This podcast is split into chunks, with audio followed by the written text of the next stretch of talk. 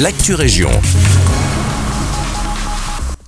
Bonjour à tous, c'est Elise. La ville et le CPS de Braine-le-Comte proposent un stage d'une semaine pour les enfants du 7 au 11 août à Ennuyère afin de mieux comprendre les enjeux énergétiques et mieux consommer l'énergie au quotidien.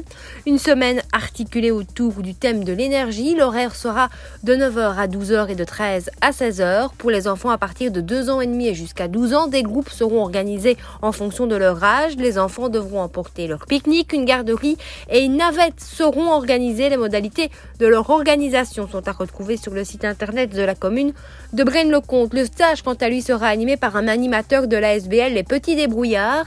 Mini-ambassadeurs se verront décerner un diplôme le vendredi 13 octobre et pourront déjà partager leurs trucs et astuces pour réduire la facture d'énergie lors de la fête, fête du sport. Les vacances commencent à peine que beaucoup pensent déjà à la rentrée prochaine et pourquoi pas envisager d'intégrer l'Académie de Waterloo, d'y inscrire vos enfants. Voici les dates à cocher dans votre agenda dans ce cas.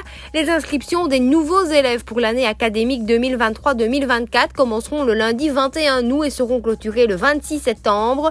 Par ailleurs, du mercredi 16 au vendredi 18 août, une permanence téléphonique sera organisée entre 10 et 15 heures pour répondre aux éventuelles questions des parents. Pour vous vous inscrire à l'académie, rendez-vous sur le site de l'e-guichet de la commune de Waterloo. Il sera accessible à partir du 1er août. Et puis vous présenter à la date et à l'heure fixée à l'académie. Et ne pas oublier les documents d'identité de chaque élève ainsi qu'une carte bancaire. Le paiement du droit d'inscription se fait uniquement par banque contact. Et puis vous les avez peut-être croisés dans les rues de Nivelles vendredi dernier. Elise Moon et son équipe étaient en repérage dans la cité à Clotte pour le prochain du Cobu. Du Cobu passe au vert. Nivelles sera cet été l'un des décors du cinquième volet de cette comédie franco-belge. C'est la fin de cette Actu Région. Merci de nous écouter. Excellent lundi avec nous.